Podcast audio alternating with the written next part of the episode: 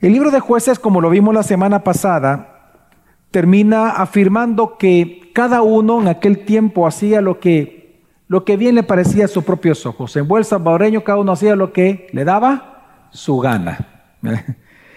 Y precisamente el libro de jueces nos dice que esta, esta moral o espiritualidad caótica, es decir, este caos o desorden moral o este caos o desorden espiritual, afectaba no solamente a la persona, sino que a las familias de estas personas y entre toda la familia juntos a toda la sociedad entera, a toda la nación de Israel. Sin embargo, el mismo libro de jueces nos afirma que lo que necesitaba realmente Israel para salir de este ciclo de caos era regresar a Dios. Y esto es algo que vemos en toda la Biblia y tanto en tu vida y en mi vida. Lo que una persona cuya vida es caótica, cuya moral es caótica, cuya vida en general está llena de grandes dificultades, lo que necesita es regresar a Dios. Y el libro de jueces nos predica que lo que Israel o la razón por la cual Israel tenía esta vida y esta autodestrucción, este ciclo de caos constantemente, la razón era porque no había un rey gobernando en el nombre de Dios sobre ellos. Ahora bien, cuando dice la escritura que no había un rey gobernando sobre Israel, debemos de recordar que no solamente se refiere a una mera función política, lo cual así era, pero no solamente a eso, sino que cuando dice que hacía falta un rey, es lo que está hablando la escritura es que hacía falta el gobierno de Dios. Es decir, lo que hacía falta, hermanos, era un redentor. Lo que está diciendo la escritura cuando dice que hacía falta un rey que gobernara Israel es que la solución a una vida caótica, la solución a una familia en problemas, la solución a una sociedad con grandes dificultades o en medio del caos es un redentor. Y un redentor obviamente enviado por Dios. Lo que ellos necesitaban era un soberano llamado por Dios para venir a ser el pastor del pueblo de Israel. Y como pastor, él tendría que cuidarles como ovejas, recordándoles la ley, haciendo cumplir la palabra de Dios, es decir, la ley, y que también él como gobernante les guiara a cómo obedecer la misma palabra del Señor. Así que la pregunta que deja el libro entero en jueces al final es, ¿quién va a ser este rey? Porque recordemos que el último texto es ese. El último texto dice que cada uno hacía bien lo que le parecía a sus propios ojos porque no había rey en Israel. Entonces la gran pregunta es, ¿cuándo va a venir este rey? ¿Quién va a ser este rey? ¿Cómo va a venir este rey si toda la nación es un caos? Precisamente el siguiente libro, que es el libro de Ruth, nos responde exactamente esa pregunta. La historia de Ruth, hermanos, nos narra cómo en medio de un pueblo que hacía lo que bien le parecía a sus propios ojos, cómo en medio de un pueblo que solo hace lo que le dé la gana, precisamente Dios quiere redimirlos a través de un redentor. Y lo que enseña el libro, el libro de Esther, perdón, de Ruth, es cómo Dios va tejiendo en medio de una sociedad caótica, cómo Él va tejiendo la historia de la misma sociedad para Él mismo traer un redentor cómo Dios va orquestando todo para que este linaje real surja. Y es lo que nosotros vemos entonces en Ruth. Así, la historia, hermanos, de este libro es opuesta a la historia deprimente que encontramos en Israel. Si, si, el libro de jueces es un libro deprimente en cierta manera, el libro de Ruth es completamente lo opuesto. Por ejemplo, mientras jueces trata la infidelidad del pueblo de Dios al pacto, Ruth lo que resalta es la fidelidad de Dios al pacto. Si el libro de jueces habla de el abandono de la palabra de Dios, lo que vemos en Ruth es la obediencia de muchos o de algunos a la palabra de Dios. Mientras jueces enfatiza la cananización, la mundanalidad, es decir, la corrupción del pueblo hebreo, lo que vemos en Ruth es la santificación de un remanente. En jueces se muestran las consecuencias de la maldición del pacto. En Ruth encontramos las consecuencias de las bendiciones del pacto. En jueces encontramos o nos cuenta actos de egoísmo como Sansón, Jefté y otros más, mientras que Ruth nos cuentan sobre actos de misericordia. Si jueces señala la falta de un rey, Ruth nos señala cuál es el linaje real que Dios está tejiendo en medio de todos ellos. Así que por donde queramos verlo, Ruth es completamente opuesto en el tono del mensaje porque está dando la respuesta a esta vida sombría que nos presenta jueces. Lo que nos enseña entonces la historia de Ruth, hermanos, es que Dios ha preservado un remanente fiel, lo que vamos a ver, un remanente fiel a su palabra, que en medio de esta sociedad caótica sí habían personas piadosas como vos, como Ruth, como Noemí y otros más. Incluso hasta el capataz de vos vemos que es una persona piadosa, pero encontramos aquí, lo que vemos aquí en esta historia, en este libro, en este hermosísimo libro, es como Dios ha venido tejiendo por medio de un remanente fiel a su palabra para a través de ellos traer el rey que la nación necesitaba en aquel entonces, cuyo nombre fue David. Así que este texto de esta mañana es un texto de esperanza. Es un texto que nos anima a nosotros a confiar siempre, siempre en el amor de Dios. No importa lo que esté alrededor de nosotros, no importa el dolor que estemos enfrentando.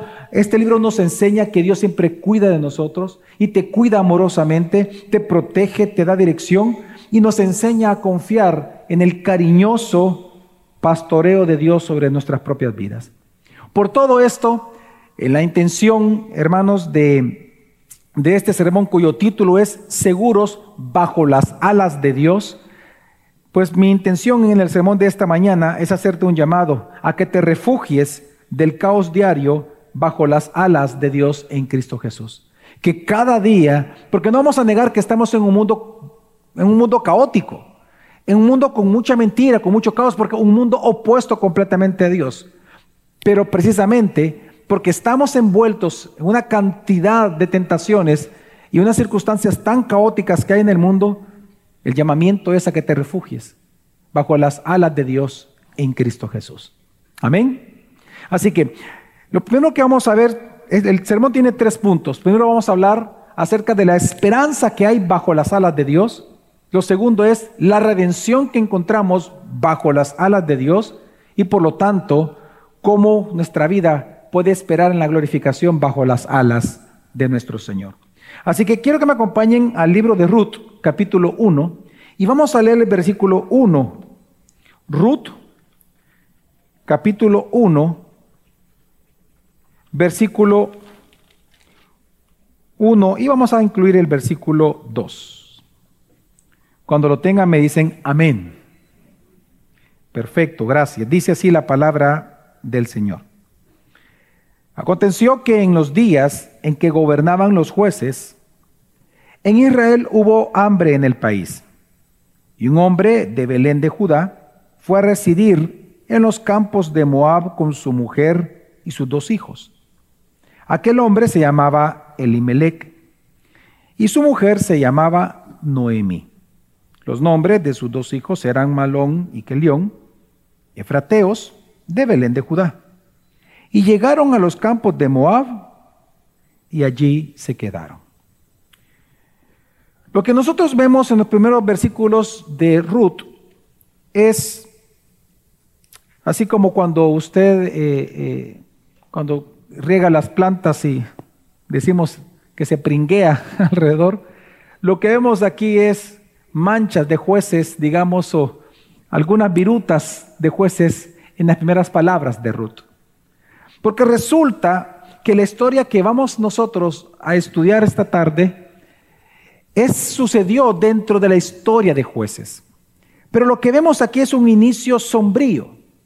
Y sombrío por dos razones. En primer lugar, porque era el tiempo de los jueces. Un tiempo caótico. Un tiempo en donde había un ciclo de caos, recordemos, en donde el pueblo de Dios en paz se olvidaba de Dios. Dios enviaba su juicio a través de conquistas de otros pueblos ellos clamaban al Señor, Dios los libertaba a través de un libertador, venían años de paz y ellos volvían a olvidarse del Señor y ese ciclo era de nunca terminar. Así que cuando dice que esto sucedió en los días que gobernaban los jueces, ya sabemos que eran tiempos caóticos, tiempos sombríos, tiempos de los jueces, donde cada uno hacía bien lo que le parecía a sus propios ojos. Sin embargo, también eran tiempos caóticos o vemos un, inicio sombrío, porque resulta que nos cuenta lo siguiente, que una familia efraíta, es decir, de la tribu de Efraín, cuando hubo hambre, en lugar de confiar en Dios, en lugar de buscar qué hacer dentro de la ley, lo que hizo fue irse a los campos de los moabitas. Es como, es como irse a Egipto, es como irse, digamos, al mundo mismo. Y resulta que este hombre se va con su familia, con su esposa llamada Noemí, con sus dos hijos. Ahora, la historia dice, si uno sigue leyendo en el capítulo 1, es que los dos, es que llega un momento en el cual Elimelech muere y Noemí queda viuda, pero se queda con sus dos hijos. Estos dos hijos se casaron y después de 10 años de casados, ambos con dos moabitas, uno cada uno, con moabitas, resulta que sus dos hijos también mueren. En ese instante, ya de por sí ya había un dolor en el corazón de Noemí porque su esposo había muerto, pero ahora era peor, porque sin sus hijos resulta que ella era una mujer empobrecida, desahuciada según la cultura socialmente, y simplemente a expensas de la bondad del ser humano en un tiempo en donde cada uno hacía lo que le parecía bien a sus propios ojos. Así que lo que vemos aquí es una mujer que comienza a amargarse llamada Noemí, pero que en medio de esta gran dificultad ella escucha que en su ciudad natal, Belén de Judá, Dios la está visitando. Dios está, Dios está visitando a Belén en aquel momento. Entonces ella al escuchar esto reúne a sus dos nueras y les dice, bueno, yo ya no me puedo casar, ya estoy mayor, pero ustedes cásense, váyanse otra vez, es decir, regresense a, su tierra, ahí mismo en Moab, y a tu parentela, y busquen marido. Una de ellas le tomó la palabra y dice la escritura que se rezó a su casa, a su parentela y a sus dioses falsos. Pero la otra criada o la otra nuera, llamada Ruth, resulta que le dice, donde tú vayas, yo estaré contigo. Yo te voy a cuidar hasta tu vejez, hasta que mueras. Y él dice, no lo hagas. ¿Por qué? Y él dice, porque tu Dios es mi Dios. Tu tierra será mi tierra y tu Dios será mi Dios. Es decir, porque Jehová es mi Dios, yo te voy a cuidar a ti. Y entonces ella decide acompañarla. Llegan precisamente a Belén de Judea y al entrar a la ciudad, la gente, como aquí pasa en El Salvador, que un pueblo grande, no un pueblo, ¿cómo es? Sí, pueblo grande, en donde cada uno se conoce. Ve, viene Noemí, la que andaba allá, se fue. Hace 15 hey, Noemí, ¿qué tal? Y cuando la saludan, resulta que ella dice lo siguiente. Ruth 1, versículo 20 al 22. Ella les dijo, no me llamen Noemí, llámenme Mara porque el trato del Todopoderoso me ha llenado de amargura. Resulta que nos encontramos ante una mujer entristecida por los golpes de la misma vida, pero una mujer que confiaba en Dios de alguna manera y que entendía la soberanía y el gobierno de Dios sobre ella. Ciertamente ella dice, claro, ella dice, el trato del Todopoderoso. Ella sabe que Dios es soberano y Dios ha determinado que ella sufriera, mas sin embargo ella dice, me ha amargado por eso. Ya no tenemos aquí una mujer joven, una mujer ya mayor que decidió seguir a su esposo con sus hijos y resulta que ahora regresa completamente vacía. Se fue contenta y regresa amargada. De hecho, ella lo dice en el siguiente versículo, versículo 21, y dice, llena me fui, pero vacía me ha hecho volver el Señor. ¿Por qué me llaman Noemí?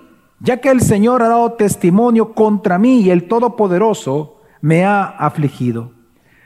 Así que aquí encontramos, hermanos, parte de tu historia y de mi historia. Encontramos una mujer aquí sin esposo, sin hijos, desahuciada, desventurada, amargada y pobre. Y muchas veces nosotros o nos sentimos así o tal vez es la vida que tú y yo llevamos antes de Cristo. Pero esto que está viviendo Noemí no es ajeno a nosotros. Entendemos el dolor humano porque somos humanos.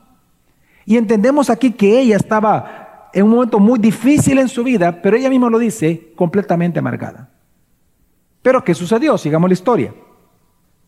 Sucedió, dice, vámonos al capítulo 2, versículo 1 y 2, y dice, Noemí tenía un pariente de su marido, un hombre de mucha riqueza, de la familia de Elimelech, el cual se llamaba Boz.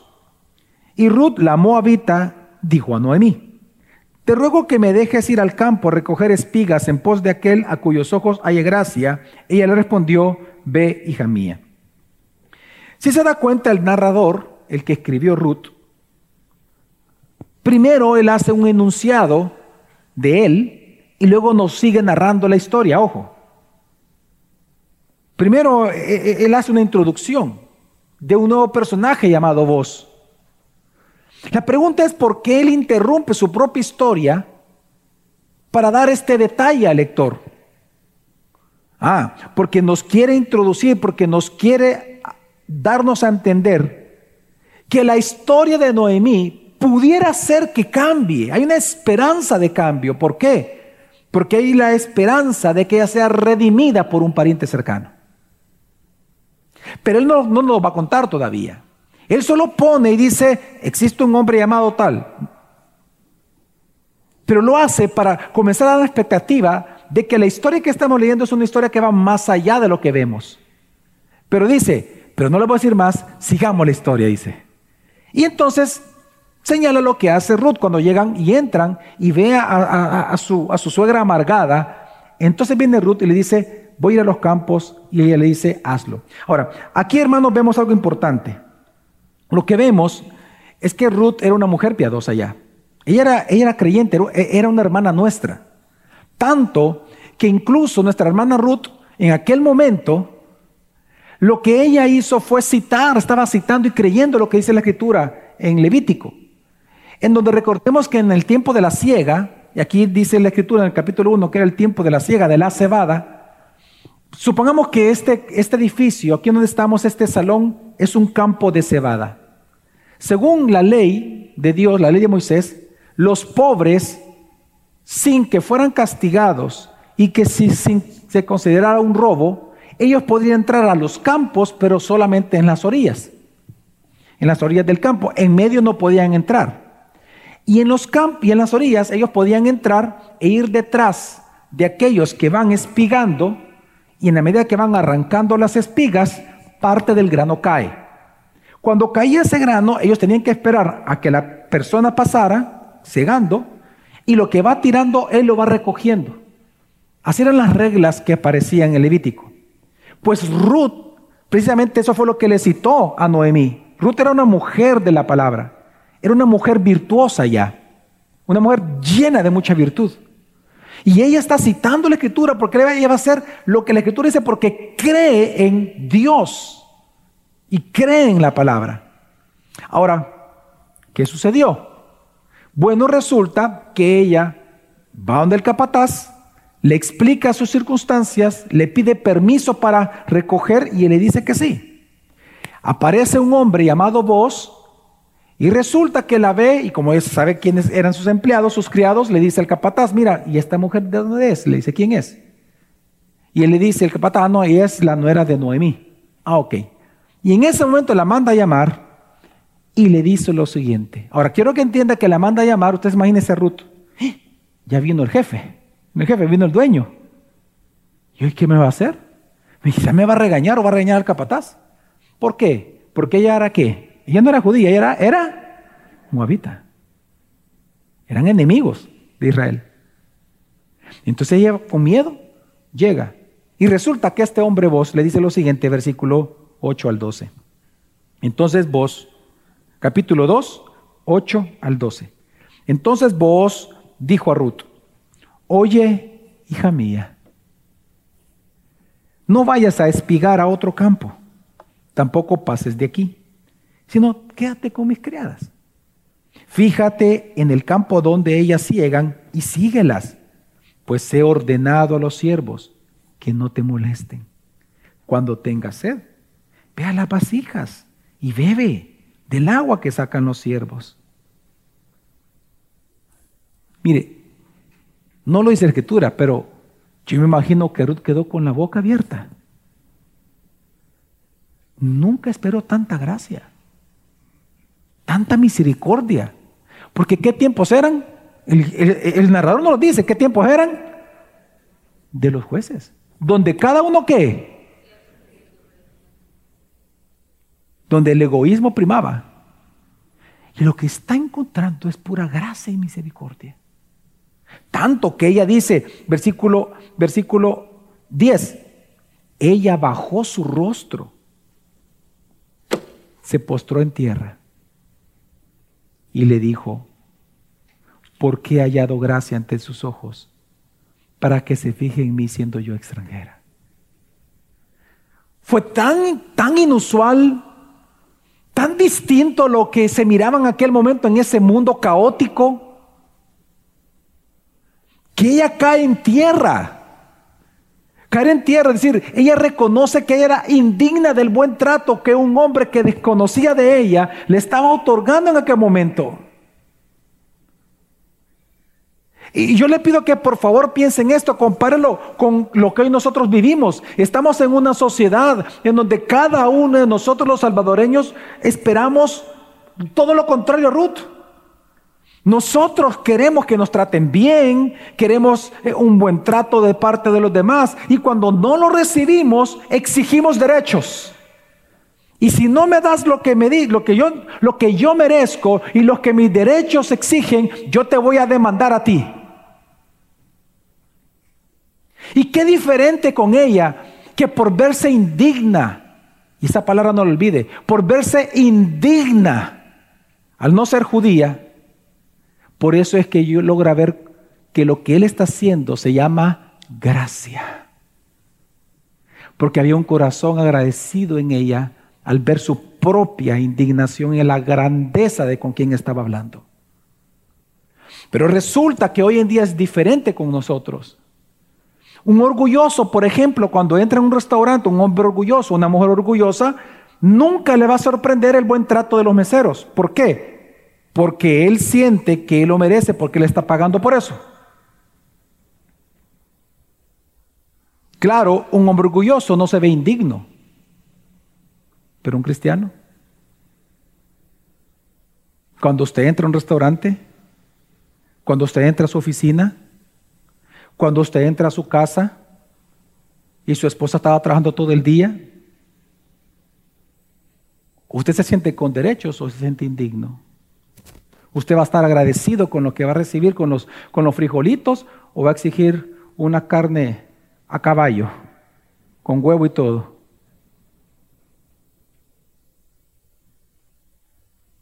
¿Se va a conformar con las pupusitas o va a pedir una lasaña?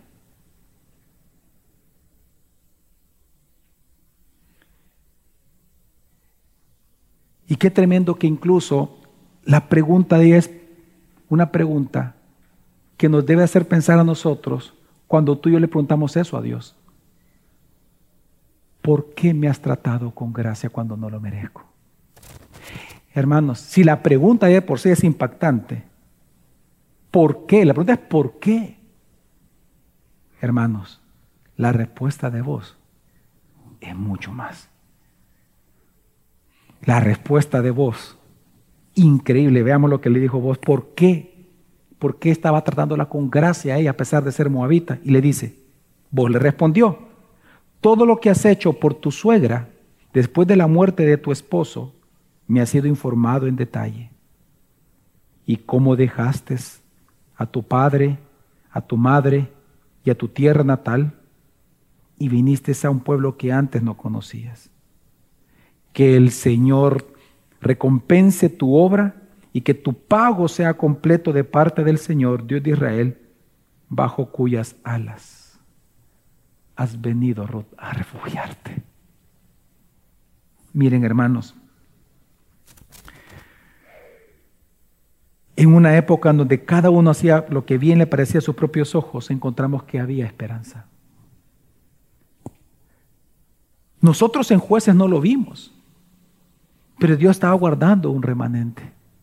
Porque esto pasó en la época de jueces. No sabemos si fue en la época de Sansón, en la época de Jefté, en la época de Gedeón. No lo sabemos, pero sabemos, bueno, al final de los días, ¿no? Pero sabemos de que Dios había actuando, Dios estaba actuando con personas virtuosas. Porque lo que vemos aquí es la conversión de dos personas virtuosas, de dos hermanos nuestros, que nuestro hermano Vos y nuestra hermana Ruth, estamos leyendo cómo ellos se conocieron. Yo creo que a todos los matrimonios nos gusta cuando nos preguntan, hey, cuenten, ¿y cómo se conocieron? ¿Y cómo se enamoraron? Y uno comienza, ¿no? Hay un libro, por cierto, de John Piper muy hermoso que solo está en inglés. En español es diferente, es decir, es un libro distinto. En inglés está ilustrado, se lo recomiendo. Y se llama Bajo las alas de Dios, precisamente, en donde él ha convertido la, historia de Ruth en un poema, en donde eh, David, estando chiquito, le pregunta a su abuelo, abuelo, ¿y cómo conociste a mi abuelita? Y, le, comienza a, perdón, a, a, Obed. Y Obed le comienza a contar la historia de sus padres. Y mire, es hermoso, se lo lee en media hora, una hora, el libro es muy hermoso, muy inspirador, se lo recomiendo, está en inglés. Y, y cuento esto porque lo que estamos viendo aquí es cómo ellos se conocieron. Y lo que vemos que son dos personas virtuosas hablando uno con el otro. Pero, pero no solamente eso, sino que veamos, cuando le pregunta, ¿por qué he hallado gracia a tus ojos? Pues vos le responde, primero señalando sus virtudes. Le dice, tú has dejado a tu tierra y tu parentela para seguir a Jehová. Le dice, yo, yo veo tus virtudes. Tú eres una mujer hermosa, virtuosa. Pero luego lo que dice vos es espectacular. Si por sí eso ya es bonito, lo otro mucho más le dice que el Señor te recompense tu obra y que tu pago sea completo de parte del Señor. En otras palabras, vos le dice, yo, tú has hallado gracia delante de mis ojos, porque quiero que entiendas que Dios me está ocupando como un instrumento por tu haber confiado en la palabra de Él. Así míralo, mire, es como cuando alguien venga, mire, esto es, esto es como cuando usted ayuda a alguien. Supóngase que usted tiene empleados y usted tiene que, usted le da la paga, ¿no? Normal, de su trabajo, lo que sea. Pero de repente usted ha sido bendecido la semana, usted sabe que su empleado tiene enfermo a su hijo. Usted dice, ¿sabes qué? Mira, toma esto ahí para, para tu hijo, llévalo al médico, mira, comprarle medicinas. No, jefe, jefe, no, no, no, no, no, tomalo, va. Gracias, jefecito, gracias. No, no, mire, ¿sabes qué? Dale gracias a Dios. Él provee, así que tú estás disfrutando de eso. Exactamente eso es lo que está diciendo vos aquí. Vos, hermano, lo que le está diciendo es lo siguiente, que por cuanto ella se ha refugiado bajo las alas de Dios, la consecuencia natural de confiar en Dios es que Dios, por amor a su propio nombre, porque el nombre de Dios está en juego, en su justicia, Dios no puede ser más que otra cosa que bendecirte por haber confiado en Él. Aquí Dios obviamente es comparado a un gran águila en donde protege a sus polluelos que buscan su ayuda, en donde Él con sus alas los protege del enemigo. Así que vos lo que le está diciendo es que la ayuda a ella porque ella creyó de que Dios era un mejor refugio que su tierra y que su parentela en Moab.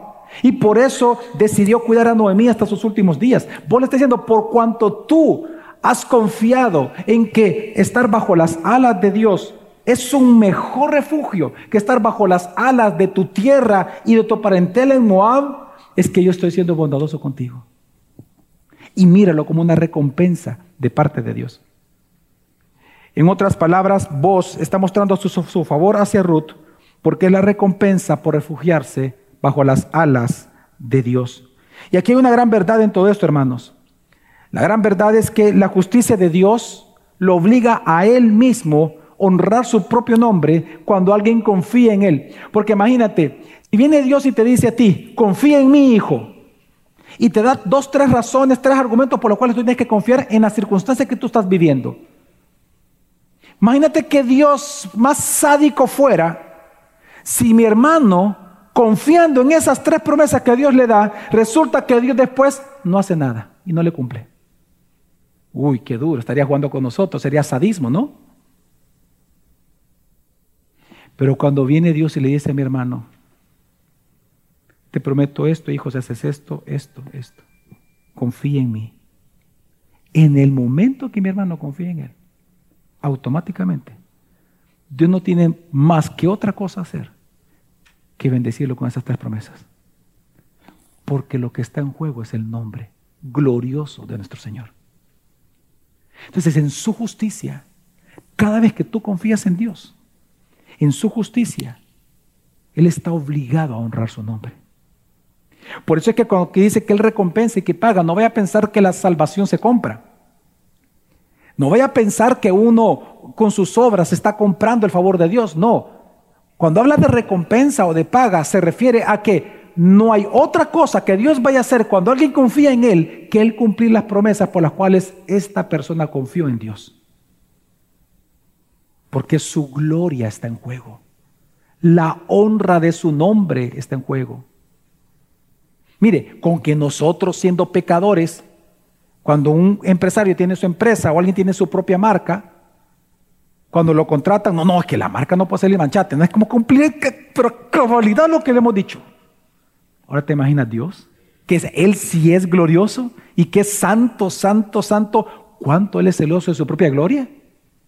Entonces lo que encontramos aquí, hermanos, es el mensaje del Evangelio. Porque este es el mensaje del Evangelio, que todo aquel, no importa quién es, si alto, chiquito, gordo, flaco, pelón, peludo, lo que sea, y de cualquier país, de cualquier nación, de cualquier tribu, lengua, todo aquel que cree en Él será salvo. Y ese es el mensaje del Evangelio. Un mensaje directo, un llamamiento directo, una orden directa en donde el nombre de Dios está en juego. Y por eso es que de manera contraria a estas mismas palabras, pero, pero el mismo, está la misma figura, Jesús dijo en Lucas capítulo 13, 34, Jerusalén, Jerusalén, la que mata a los profetas y apedrea a los que son enviados, cuántas veces quise juntar a tus hijos como la gallina a sus pollitos debajo de sus alas pero no quisiste. Por tanto, la casa de ustedes se les deja desierta. Mas no así la casa de Ruth, porque ella sí quiso estar debajo de las alas de Dios. Y vos, el posible redentor, le está diciendo, su posible redentor le está diciendo, yo he visto que te has puesto bajo las alas de Dios, así que lo que estás recibiendo simplemente es lo natural de haber confiado en mi Dios que es Jehová. Y es impresionante. Porque precisamente, hermano, lo, único que tenían que hacer los judíos cuando Jesús dijo esto era confiar en Él. Era ponerse bajo las alas de Jesús. Eso era todo. Tenían que renunciar a su religión. Sí. Tenían que renunciar a, a su propia autojustificación. Sí. Tenían que renunciar a sus elementos que crearon, inventaron para sentirse salvos. Sí. Pero al hacerlo iban a encontrar lo que siempre buscaron, pero no quisieron.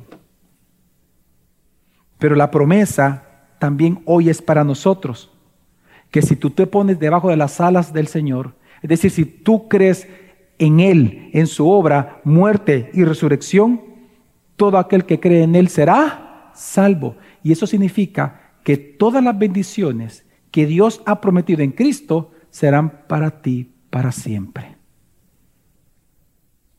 Y por eso, hermanos, cuando Noemí escucha, siguiendo la historia, cuando Noemí escucha que, que vos hace esto con, con Ruth, porque Ruth le va a contar a su suegra, ella pasa de un estado de amargura a un estado de exaltación por el posible redentor ante el cual resulta que Ruth encontró gracia ante sus ojos. Y de ella dice, sea el bendito el Señor, porque no ha rehusado su bondad ni a los vivos ni a los muertos. ¿Qué es lo que encontramos aquí? Ella reconoció ahora, así como había reconocido que el Dios providente, soberano, le había mandado estas pruebas a ella, ahora estaba reconociendo que la bondad que estaba recibiendo también provenía de Dios. Y en ese momento su estado de amargura pasó a un estado de gozo.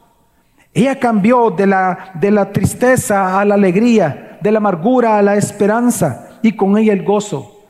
Pero ahora la pregunta es, ¿acaso este posible redentor virtuoso, lleno de gracia y misericordia, la va a redimir? Esa es la gran pregunta de la historia. Ese es el gran clímax. ¿La va a redimir o la va a rechazar? Porque es moabita. Y los judíos no se llevan con los moabitas. Y la ley dice que no te cases con moabitas. ¿La vas a redimir? Pero así como nosotros encontramos esperanza bajo las alas de Dios, resulta que la historia nos narra la redención que hay bajo las alas de Dios. Cuando Noemí escucha esto, le dice Ruth, va, mira Ruth, hoy que hay que averiguar si, si nos va a redimir. Tirémosle el atarrayazo. Así que vas a hacer lo siguiente. Cuando él se acueste, tú te vas a poner a los pies de él. Y cuando él te voltea a ver, tú le dices y le preguntas si te puede redimir. Trato hecho se grita. Entonces se va y dice que estaba en una fiesta, comiendo y bebiendo. Obviamente la bebida dan sueño. Así me han contado.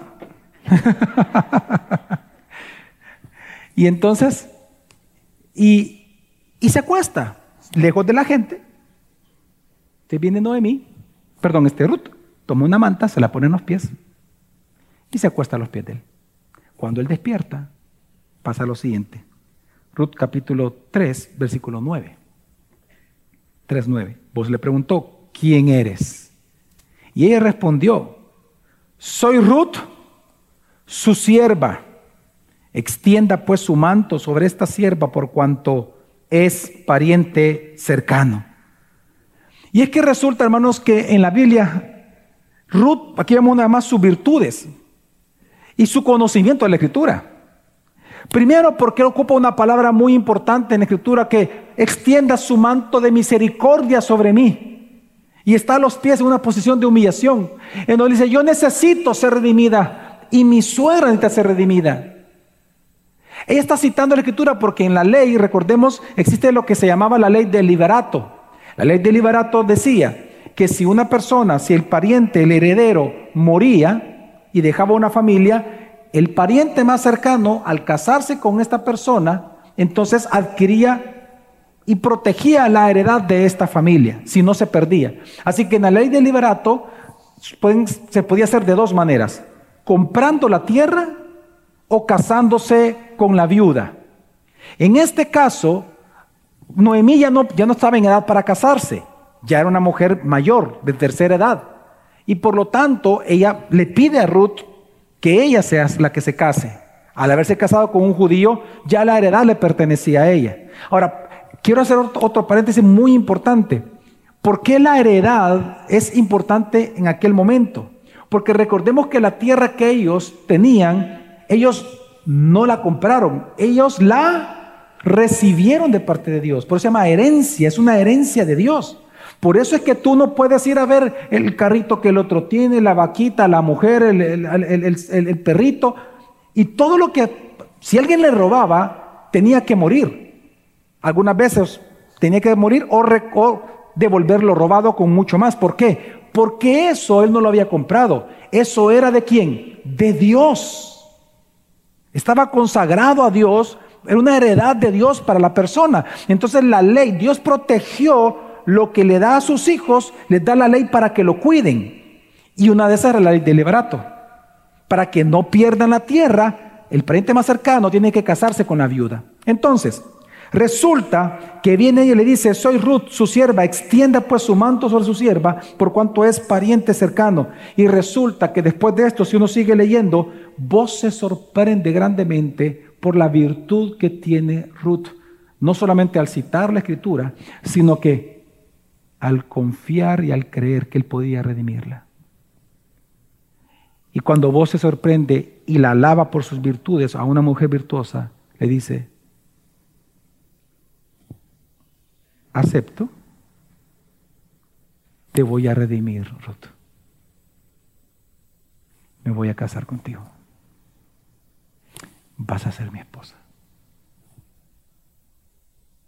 ¿Sabe qué vemos aquí a todos los que están solteros. No importa la edad, 80 años, 90 años. Lo que vemos aquí es un hombre virtuoso aceptando a una mujer virtuosa. Quiero decirle algo. Un hombre virtuoso solo escoge virtuosa, una mujer virtuosa para casarse. Un hombre virtuoso jamás va a escoger una loca. ¿Quiénes escogen a la loca? Otro loco. ¿Eh? Qué importante desde la juventud trabajar en el carácter en Cristo.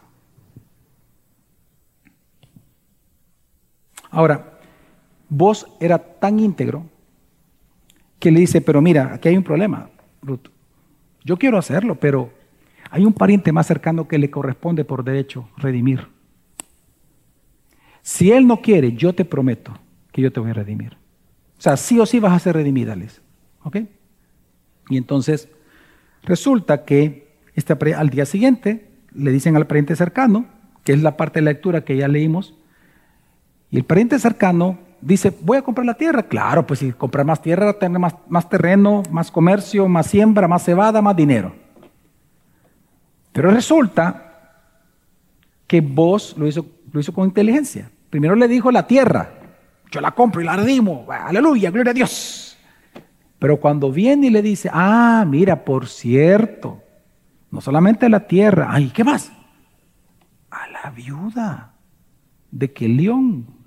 Ah, te tienes que casar con la moabita. Moabita. Cruz, cruz. Y dijo, yo no me caso. ¿Sabes qué? Porque no es que me caiga una maldición, así que no, no. Si tú quieres redimirla, te cedo mi derecho, que es lo que buscaba vos. Y en ese instante viene vos y reúne a todos los ancianos que estaban ahí presentes, porque era bien solemne eso, y dice, y él declara en ese momento, y él afirma, voy a redimir a Ruth, a Noemí, y me voy a casar con Ruth. Ella va a ser mi esposa. Fue tanta la alegría que causó eso, que en ese instante, de manera profética, los ancianos del pueblo de Belén de Judea, tres profecías le dan a ellos como matrimonio, en ese instante. La primera fue que el vientre de Ruth sea bendecido y te dé hijos. Dos, que tu nombre vos sea conocido y famoso por toda la tierra.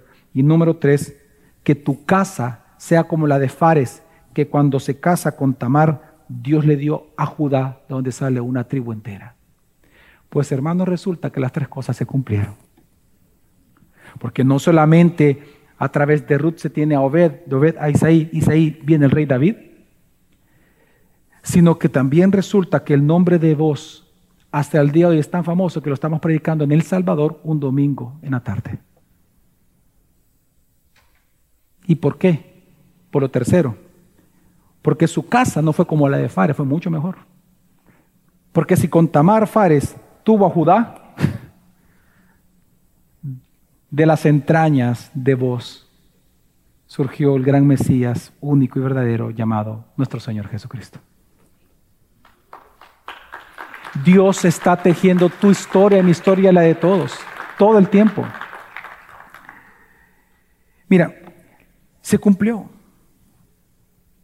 Y por eso dice versículo 14 al 17, léalo conmigo, dice, entonces las mujeres dijeron a Noemí,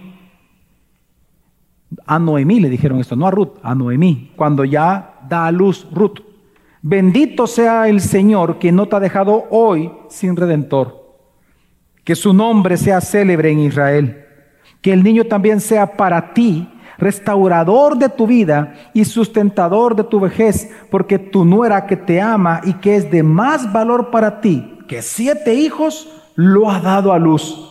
Entonces Noemí tomó al niño, lo puso en su regazo y se encarnó de criarlo.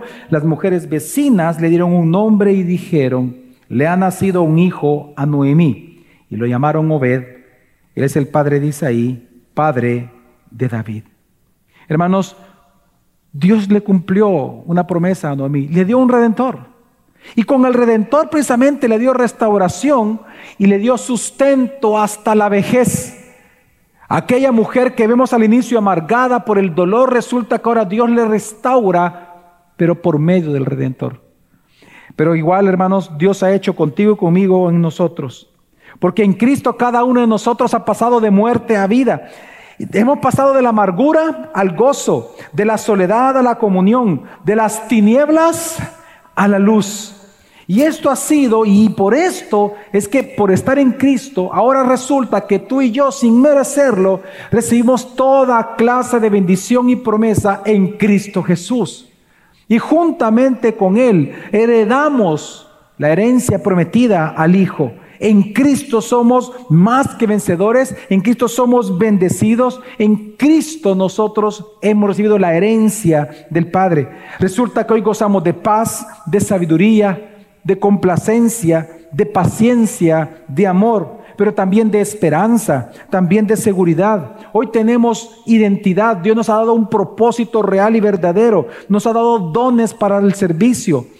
Pero también Dios nos ha dado un lugar, una familia, una comunidad, tu iglesia local, gracia sobre gracia, en donde Dios te ha dado amigos, familias, apoyo, consuelo, consejería, ánimo, fortaleza y te ha dado pastores se cumple en esta iglesia en tu vida y en mi vida se ha cumplido aquello que Jesús dijo en Mateo 19, 29. Y todo aquel que haya dejado casas o hermanos o hermanas o padre o madre, igual que Ruth dejó, o hijos o tierras por mi nombre, recibirá cien veces más y heredará, heredará la vida eterna. Porque esa es nuestra porción. No es una tierra sino que son los cielos eternamente con Jesucristo para siempre. Y todo en Cristo Jesús. ¿De qué trata entonces la historia de Ruth? El libro de Ruth. Bueno, una historia de amor, sí, pero no una historia de amor únicamente entre vos y Ruth, que es hermosa, interesante, sino la historia de amor entre Dios como redentor y tú. Es tu historia y mi historia. Es la historia de amor entre nosotros y Cristo. En cómo tú y yo estando muertos en delitos y pecados, desahuciados, merecedores del infierno, Dios te amó en Cristo y te rescató en Cristo. Y el redimirte en Cristo te desposó. Y resulta que ahora nosotros somos la esposa de Cristo, sin merecerlo. Por eso es que la salvación en el profeta Ezequiel, Dios la compara a lo siguiente, lo que, lo que él iba a hacer contigo conmigo. En el nuevo pacto, él dice también, hablando de Israel, no hubo ojo que se compadeciese de ti para hacerte algo de esto en cuanto de tu nacimiento, al día que naciste, no fue cortado tu ombligo, ni fuiste lavada con agua para limpiarte, ni salada con sal, porque así se purificaban los bebés antes, ni fuiste envuelta con fajas, sino que fuiste arrojada sobre la faz del campo, con menosprecio de tu vida en el día que tú naciste. Pero yo pasé junto a ti y te vi sucia en tus sangres y cuando estabas en tus sangres, te dije, vive. Sí, te dije, cuando estabas en tus sangres, vive. Te hice multiplicar como la hierba del campo y creciste, te hiciste grande y llegaste a ser una mujer hermosa. Tus pechos se habían formado, tu pelo había crecido, pero estabas desnuda y descubierta. Y pasé yo otra vez junto a ti y te miré. Y aquí que tu tiempo era tiempo de amores y oiga esto que es lo mismo que aparece en Ruth. Y extendí mi manto sobre ti y cubrí tu desnudez y te di juramento y entré en pacto contigo, dice Jehová el Señor, y fuiste mía. La historia de Ruth es tu historia y es mi historia. Que llegando a los pies de Cristo llegamos desnudos, pobres, ciegos y desventurados. Y cuando le dijimos al Señor, Señor, sálvame, redímeme, él extendió su manto sobre ti y te salvó, sin tú nunca merecerlo.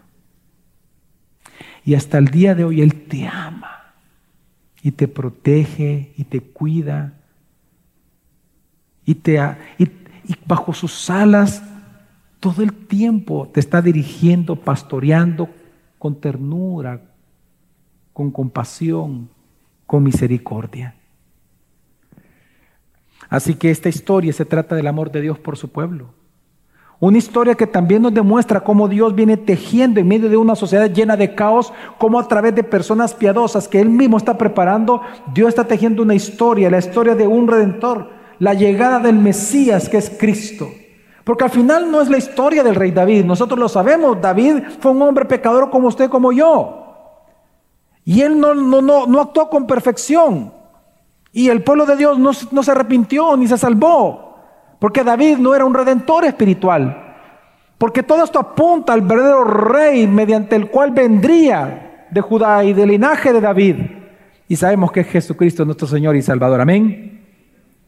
Así que también hay algo que vemos en esta historia bajo las alas de Dios. Y es el gozo eterno que encontramos. Y con esto voy concluyendo. No podemos negar, hermanos, que el mundo es un mundo caótico. Este mundo es caótico, este mundo está loco. Nosotros lo que vemos todos los días en las noticias y a nuestro alrededor, vemos las consecuencias de la depravación total del ser humano. Vemos las consecuencias de cómo el ser humano o cuando el ser humano rechaza a Dios y se goza en rechazarlo. Sin embargo, a pesar de lo que vemos, de esta infidelidad que el mundo tiene contra de Dios, lo que seguimos observando hasta el día, hasta el día de hoy es que Dios sigue siendo fiel y sigue siendo fiel a su pacto, a sus promesas y Él sigue redimiendo a quienes Él mismo ha escogido para redención. Él sigue llamando, convirtiendo, extendiendo sus alas de gracia y misericordia a quien Él quiere, aún en el medio del caos.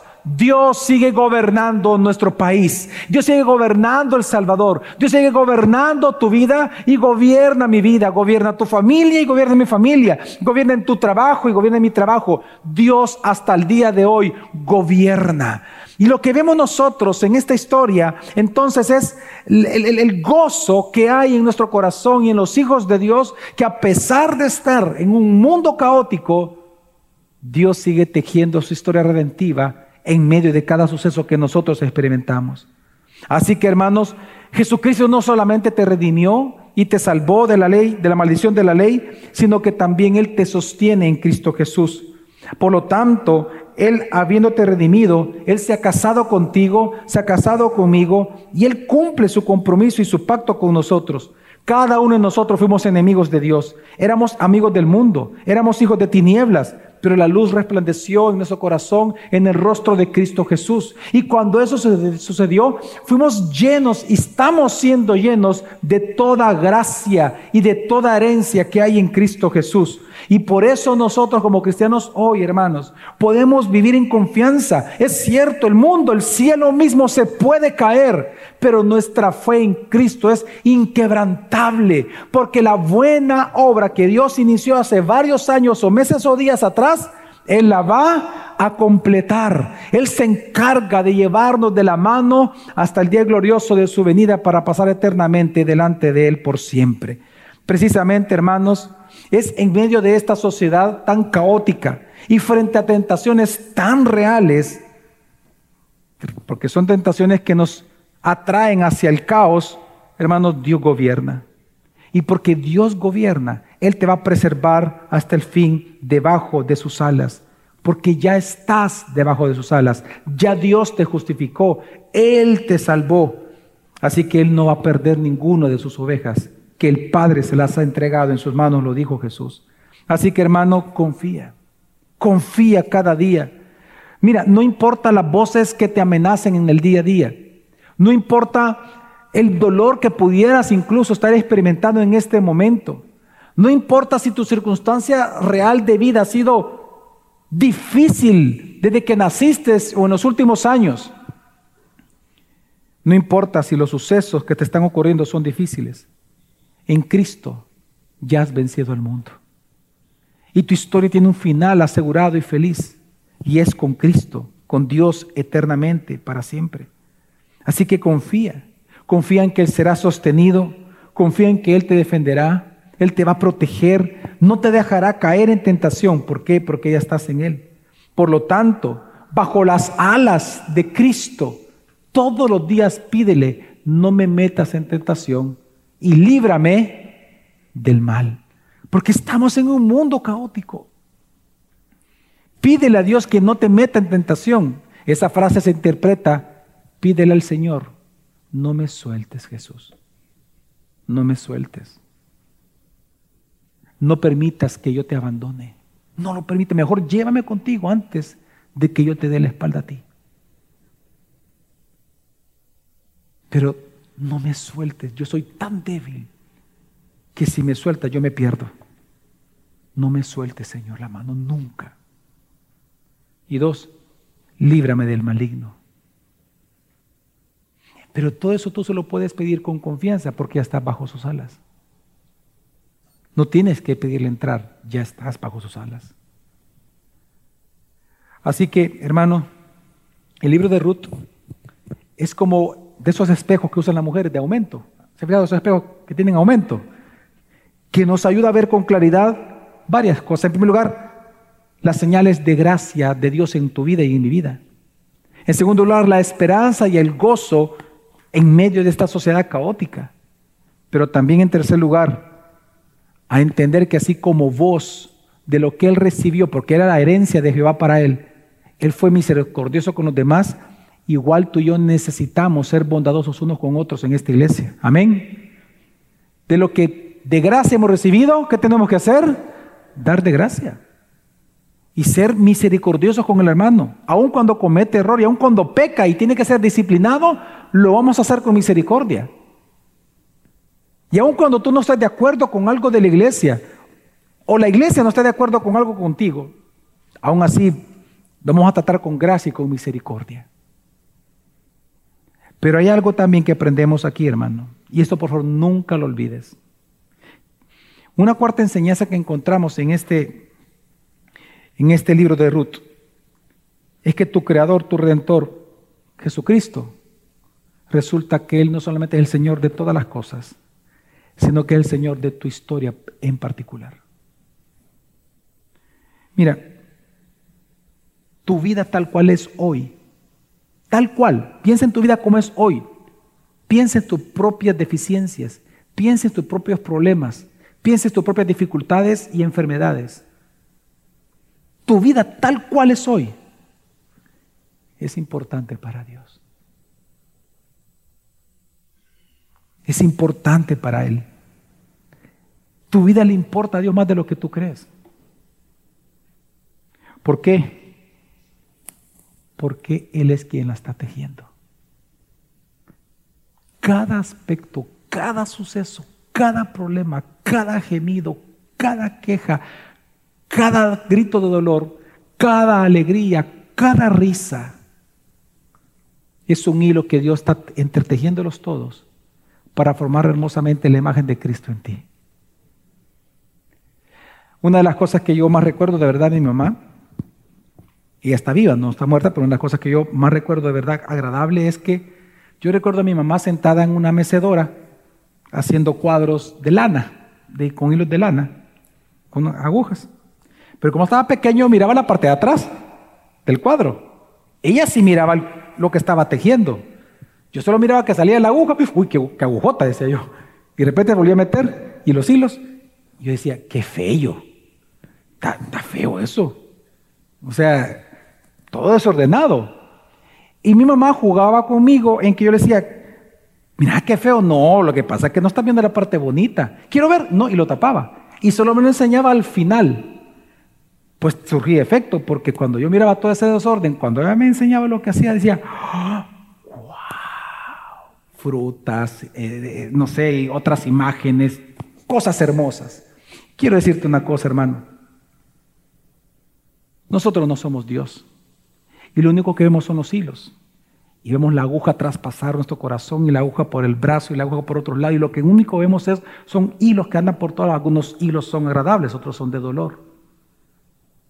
Pero el tejedor sí está viendo la obra que está haciendo en ti. Y la obra que está haciendo es tan hermosa que por eso para Él es valioso lo que Él hace con tu vida. Tu vida es valiosa porque Dios es quien la está tejiendo desde antes de nacer. Por eso es valiosa tu vida. Bajo las alas de Dios tu vida tiene sentido. Cada suceso, cada, cada cosa que te ocurra tiene un objetivo en Cristo Jesús. Así que en tu vida como cristiano, hermano, tu vida, todo importa. Ningún evento es pequeño o insignificante a la luz del eterno propósito de Dios en Cristo Jesús en tu vida. Todo es valioso porque Él está obrando en tu vida y está tejiendo tu historia para que el final de tu historia sea la observancia y el gozo de su gloria en Cristo Jesús por toda la eternidad. Así que hermanos, tu vida es importante a Dios. Mira, para concluir, solo decirte esto, contarte una pequeña anécdota. Miren, en esta vida hay muchas cosas que son hermosas ver, ¿verdad? Hay, por ejemplo, una de esas es el nacimiento de un hijo. Ver nacer un hijo es impactante, es algo tierno, es, no sé, es inexplicable. Pero otra de las escenas hermosas que la vida nos regala, que Dios nos regala, es cuando vemos dos personas, un hombre y una mujer, es decir, un matrimonio, anciano, vivos, que todavía se aman. Pues hace poco estaba con mi esposa, ella y yo comiendo pupusas, una pupusería, de una hermana nuestra. Y entonces estábamos en una mesa de la esquina al final de toda la pupusería y de repente llega una pareja, mínimo, el hombre que iba ahí, mínimo 90 años, mínimo. Y él caminando a centímetro, como dice usted, ¿no? Hombros gachos, ¿verdad? Caminando, arrastrando el pie. Y la esposa, arriba de los 75, 80 años, la persona que iba a la par, la mujer, agarrándola así, y caminando. Y después de una hora intentando sentarse, porque va despacio, se sienta. Y cuando voltea a ver, mire la sonrisa, porque iba a comer pupusas. Y feliz. Y en esto cuando voltea a ver, yo lo veo y me pongo a reír. Y le digo, hola. Hola, me dice. Y le digo, buen provecho, le digo. Gracias, me dice, ustedes también. Y la persona se le pone la par. Y todo el tiempo que comieron, abrazaditos comiendo. Y ella dándole al comer. Mire, si nosotros siendo pecadores, lujuriosos, malacates, podemos mostrar tal clase de amor en un pacto matrimonial, ¿cuánto es el amor de Dios por ti, por mí, en su nuevo pacto, que Él es un Dios fiel y santo, que todos los días Él nos cubre con su gracia y su bondad para siempre? Cuánto, hermano, es el amor de Dios que hay en Cristo Jesús, perfecto, puro y profundo por ti y por mí. Hermanos, por eso es que tú y yo debemos de confiar todos los días en Él, porque bajo las alas de Dios en Cristo estamos seguros. Amén. Confía en Él. No sé qué estás viviendo, pero confía en Él. Él siempre ha obrado en ti. Yo sé que hay una frase trillada que lo ocupa la política, cuando dicen lo mejor está por venir. Pero el que sí lo puede decir es Dios. Amén. Pues hermanos, según el libro de Ruth, lo mejor está por venir porque nuestro Redentor vive, nos levantará y estaremos con Él eternamente y para siempre pronto. Maranata, ven pronto, Señor Jesús. Amén. Así que hermanos, refúgete en el caos diario bajo las alas de Dios en Cristo Jesús. Vamos a orar.